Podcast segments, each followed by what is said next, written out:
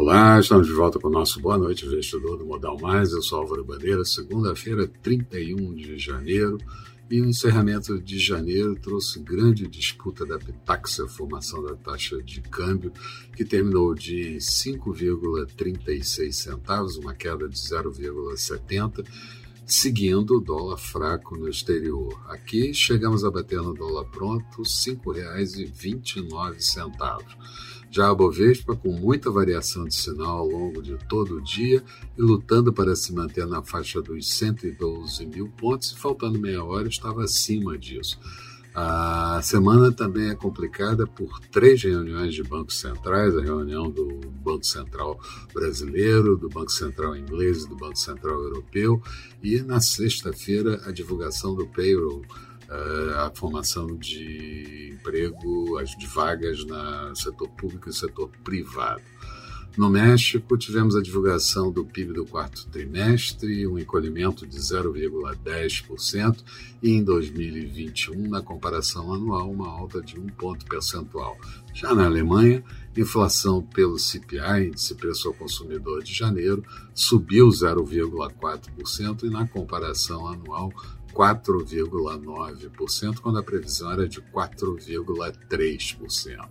Nos Estados Unidos, tivemos o ISM da atividade industrial de Chicago, subindo para 65,2 pontos em janeiro, de anterior em 64,3 pontos. Portanto, um indicador positivo que ajudou o mercado americano. E na ONU, a Rússia foi pressionada pelos Estados Unidos e também por outros países. Os Estados Unidos diz que está pronto para sanções no, nas pessoas próximas a Putin e, claro, caso houver invasão, e a Casa Branca diz que a invasão pode acontecer, segundo ela, a qualquer momento. Vários dirigentes do Fed falaram ao longo do dia sobre alta de juros, redução do balanço de ativos, deixando claro a mudança que deve ocorrer na reunião do mês de março. Aqui, Pesquisa Focus veio pior, com a inflação de 2022 subindo para 5,38%, anterior em 5,15%, e 2023 perdão, subindo para 3,5%, vindo de 3,40%. Se a inflação de 2022 começar a se distanciar da meta, vai comprometer também a meta de 2023, o atingimento dela.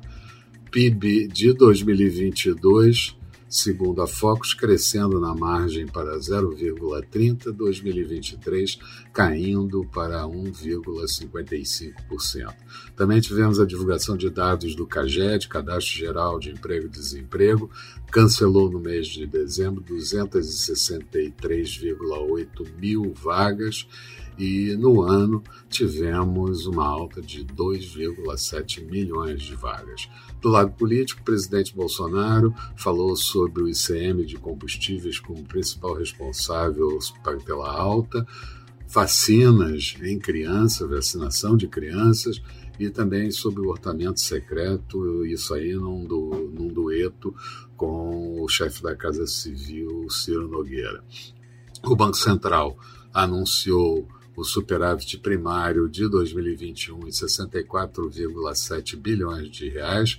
Isso significa 0,75% do PIB e o dado foi bastante positivo, mas basicamente feito nos governos regionais com a ajuda da inflação no ano de 2021 e um certo controle das despesas regionais. A dívida bruta caiu para 80,3% do PIB e no comparativo do ano passado, 88,6% do PIB.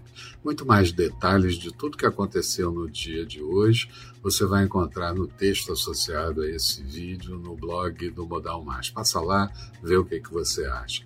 Faltando meia hora para encerramento, o Bovespa mostrava uma alta de 0,40, índice 112.352 pontos.